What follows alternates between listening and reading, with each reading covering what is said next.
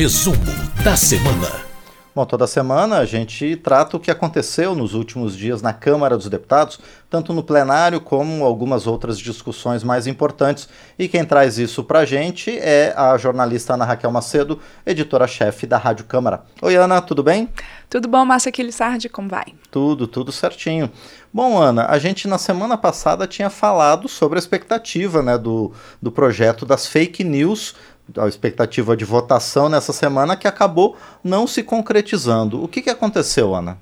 Pois é, Márcio, esse foi o tema né, do início da semana, aquele tema que a gente começa a semana com deputados de diferentes partidos opinando para um lado, para o outro, e aí, de fato, houve ali é, a inclusão desse projeto chamado PL das fake news na pauta, do início da semana no plenário da Câmara, mas por falta ali de acordo, acabou saindo da pauta a pedido do próprio relator. O presidente da Câmara, Arthur Lira, retirou o projeto da pauta a pedido do relator deputado Orlando Silva, do PCdoB de São Paulo. O que, que vem acontecendo? Nas últimas semanas, nos últimos dias principalmente, o relator Orlando Silva vinha conversando com todas as lideranças partidárias, com as bancadas também temáticas, por exemplo, a Frente Parlamentar Evangélica, alguns deputados, na tentativa da construção de um acordo em relação a esse texto. A gente tem basicamente ali duas posições. Os deputados favoráveis ao texto dizem que esse projeto ele vai trazer mais transparência, mais fiscalização, um ambiente mais saudável na internet, tanto para combater notícias falsas, como também para combater discursos de ódio, incitação à violência, oferecendo ali um risco principalmente a crianças e adolescentes, e até citando muitas vezes os casos, é, os casos tristes né, que a gente teve de violência nas escolas. Por outro lado, Márcio, a gente tem um grupo de parlamentares, um grupo grande também na Câmara, que é contrário a essa proposta, por enquanto, pelo menos da forma como ela está escrita até o momento, porque eles dizem que há um risco de, nesse controle maior sobre as questões postadas nas redes sociais, que possa haver censura.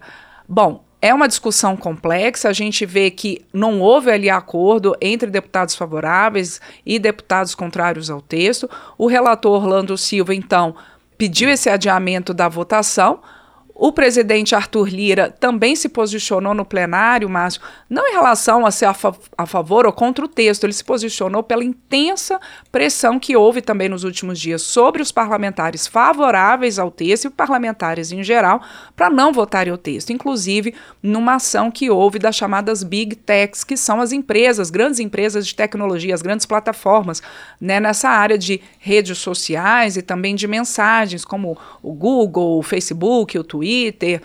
E aí é, houve uma intensa, inclusive, é, é, campanha, né? O próprio Ministério da Justiça, pela Secretaria Nacional do Consumidor, entrou ali com uma ação em relação ao movimento dessas plataformas, porque havia ali, no entendimento do Ministério da Justiça, uma publicidade velada nessas plataformas contra o projeto que estava sendo discutido aqui na Câmara. O presidente Arthur Lira, inclusive, Márcio, disse que vai é, tomar as medidas cabíveis, já acionou a advocacia da Câmara para tomar as medidas cabíveis contra essas empresas que estavam eh, se posicionando eh, pela não votação do PL, da chama, não chamado PL das fake news, porque, segundo o presidente Arthur Lira, houve quase que ali um impedimento do funcionamento de um poder pela pressão é, nas redes sociais, também por mensagens que os deputados vinham recebendo, inclusive com ameaças. Então, esse é um assunto que o próprio presidente Lira, em entrevista à imprensa, disse que, por enquanto, ele não vê ali um clima, o clima está muito polarizado em relação a esse assunto, e ele não vê ali ainda, por enquanto, o clima para voltar a essa discussão no plenário da Câmara. Claro que o relator Orlando Silva continua é, na tentativa de construção de um acordo. O governo tem se posicionado também favorável a esse projeto alguns parlamentares, como eu disse, outros contra. Vamos ver como é que vai se dar essa questão nos próximos dias aqui na Câmara. Pois é, Ana, vai continuar gerando discussões. Bom, e entre os temas que foram efetivamente votados, um deles foi considerado uma derrota para o governo, né, que é uma questão relacionada ao novo marco do saneamento. Por que, que eh, aconteceu isso? Qual, qual, é, qual foi esse projeto que foi votado, Ana? Pois é, Márcio, foi realmente uma derrota para o governo, porque esses projetos, como a gente fala aqui, eles são projetos de decreto legislativo e são projetos que o, o o legislativo tem para poder sustar ações do poder executivo, portanto do governo. E esses projetos que foram votados nessa semana pelos deputados e aprovados, eles sustam ali trechos de decretos presidenciais sobre o marco legal do saneamento. O governo ele editou esses decretos uh, que na prática, Márcio, eles fazem com que as empresas públicas uh, de que tratam de saneamento que elas pudessem continuar com alguns contratos sem licitação. O problema é que o marco legal do saneamento ele prevê que as empresas, e marco legal que foi votado pelo Congresso, ele prevê que as empresas Uh, públicas atuem em igualdade de condições com empresas privadas nessas concorrências para o fornecimento de serviços de água e tratamento de esgoto nas cidades brasileiras. O que acontece então é que já vinha algumas semanas alguns deputados se colocando contra esses decretos presidenciais, então, portanto, houve a apresentação de projetos sustando parte desses decretos em relação a essa questão das empresas, então, públicas, poderem estar ali no fornecimento desses serviços sem licitação. O governo, por meio do seu líder aqui no Congresso, ou no Congresso não, aqui na Câmara, quer dizer, o deputado José Guimarães, ele colocou que o governo ele estava negociando mudanças nesses decretos, ele pediu, inclusive, o deputado José Guimarães em plenário no dia da votação para que é, os deputados não votassem esse texto nessa tentativa de construção ali de mudanças junto com o governo nessa regulamentação. Mas deputados que eram contra essas mudanças colocadas por decreto presidencial disseram que já vinham é, esperando uma resposta do governo já há algum tempo, que o governo tinha silenciado sobre esse assunto e que, portanto, era preciso votar é, essa suspensão desses trechos dos decretos presidenciais. Muitos deputados que, e a maioria, né, a gente teve uma votação com 295 votos sim e 136 não. E os deputados que votaram sim, eles colocaram que os serviços de saneamento ainda são é, deficitários em muitas partes do país e que a ideia do marco legal do saneamento é poder fazer essa universalização. Por outro lado, deputados favoráveis a esses decretos presidenciais que tratavam ali da participação das empresas públicas nos projetos de saneamento básico dizem que algumas regiões não têm tanto atratividade para iniciativa privada e que seria interessante manter realmente com empresas públicas que elas pudessem ter a renovação desses seus contratos de prestação desses serviços.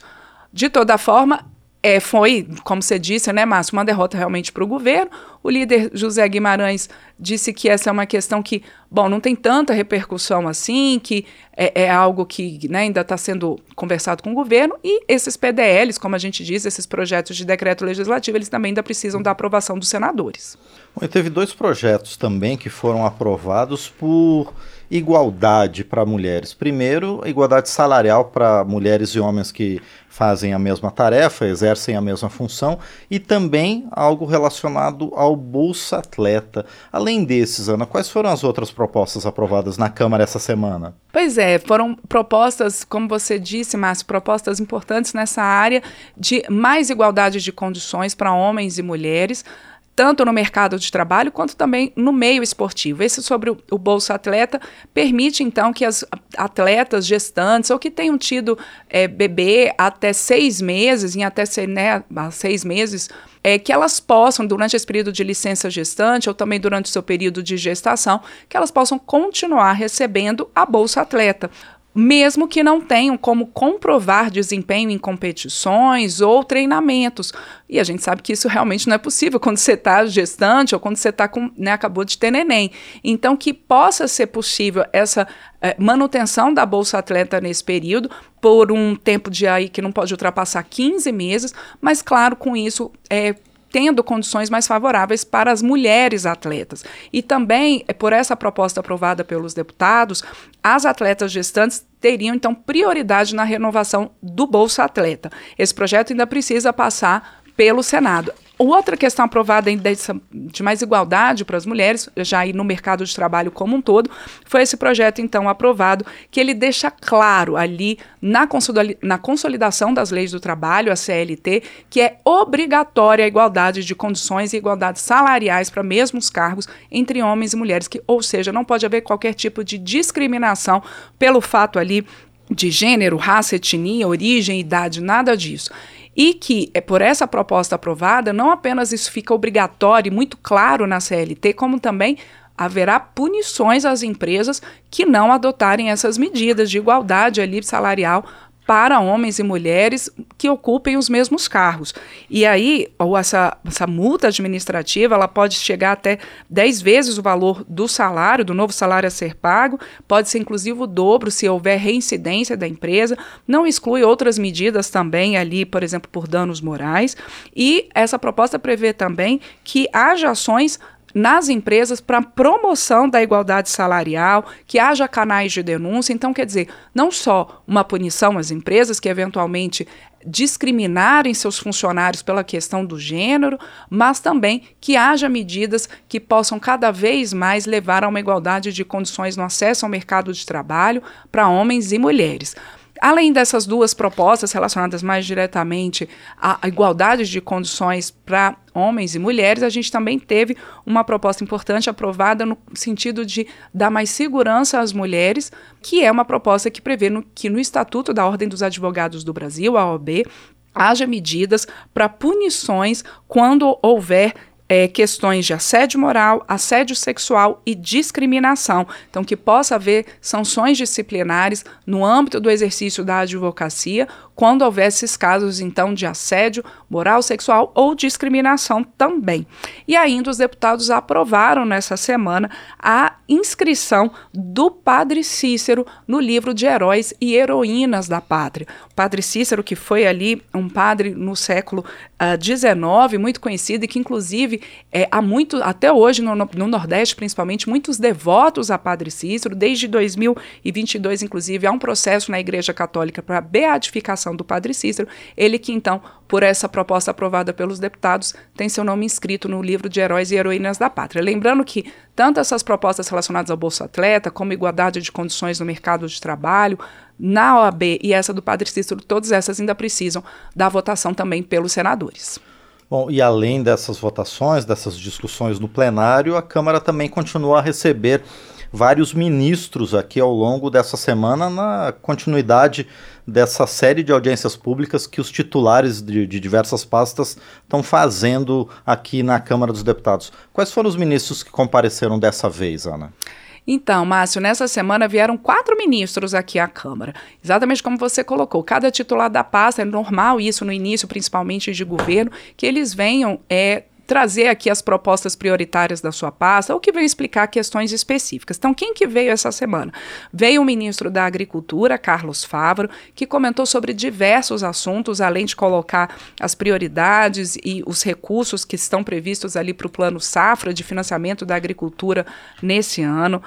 E o ministro Favaro também falou sobre questões relacionadas ao MST, lembrando que tem aqui já criada, mas ainda não instalada, uma CPI na Câmara para investigar é, invasões é, provocadas pelo movimento dos trabalhadores rurais sem terra, o MST. O ministro Fávaro diz que não é favorável a invasões, mas diz que o governo é sim é, favorável ao diálogo com todos os movimentos sociais e diz que é legítima a procura, então, pela reforma agrária para que cada um tenha a possibilidade de plantar e de estar no campo, se assim for a sua vontade. É, ah, também veio aqui à Câmara essa semana o ministro de Minas e Energia, Alexandre, Alexandre Silveira, que falou muito sobre o empenho da sua pasta e do governo para que a Petrobras, embora seja uma empresa pública com acionistas tanto né, como acionista majoritário o governo, mas também acionistas minoritários, mas que a Petrobras tenha a sua gestão com uma forma independente, mas que também tenha o seu papel social, principalmente atendendo ali a questões como autossustentabilidade das refinarias do país para poder baratear o combustível. Veio também a ministra da Cultura, Margarete Menezes, que falou da recuperação de investimentos na área, dos recursos previstos a partir da aprovação do Congresso da Lei Aldir Blanc II e da Lei Paulo Gustavo, que junto com os recursos que já eram previstos para a pasta da cultura vão totalizar cerca de 8 bilhões de reais para esse setor, setor que é importante para a cultura nacional, mas também para a geração de empregos, Márcio. Ela também foi questionada sobre os critérios de é, recursos colocados via lei Rouanet, e ela colocou que há sim intenção do governo de fiscalizar, mas disse que é importante que a cultura seja é, financiada no país e que haja investimento na cultura. Por fim, também veio mais uma vez o ministro da Justiça, Flávio Dino. Já é a terceira vez que o ministro Flávio Dino vem à Câmara para prestar esclarecimentos. Ele novamente falou sobre os atos golpistas do 8 de janeiro, falou sobre os decretos relativos a armas, falou sobre a sua visita ao complexo de favelas da Maré, no Rio de Janeiro, e que ele sim pediu, segundo ele, proteção policial. Uh, e também comentou na sua vinda aqui à Câmara sobre as recentes ações da Polícia Federal envolvendo ali o ex-presidente Jair Bolsonaro sobre um suposto esquema de falsificação de cartões de vacina. Ele disse que o governo vem atuando, o governo brasileiro vem atuando sim no combate à corrupção. Ele foi questionado por muitos deputados em relação a isso. Ele disse que está sim, é, o governo continua sim fazendo o combate à corrupção, Márcio. Muito bem, então essas foram as principais ocorrências aqui na Câmara ao longo dessa semana, as votações e também essas discussões com deputados. Agradeço a você, Ana, e a gente se vê na próxima semana. Certamente, Márcio. Obrigada a você, obrigada para quem acompanha a gente ao vivo aqui no resumo da semana, tanto aqui na Rádio Câmara, como na rede legislativa de rádio, também pelo canal da Câmara no YouTube, e quem vê ou acompanha a gente em podcast depois, ou pelas nossas rádios parceiras, como a Rádio Comunitária Capela 87.9 FM de Capela, em Alagoas. Muito bem, esta foi a jornalista Ana Raquel Macedo no quadro Resumo da Semana.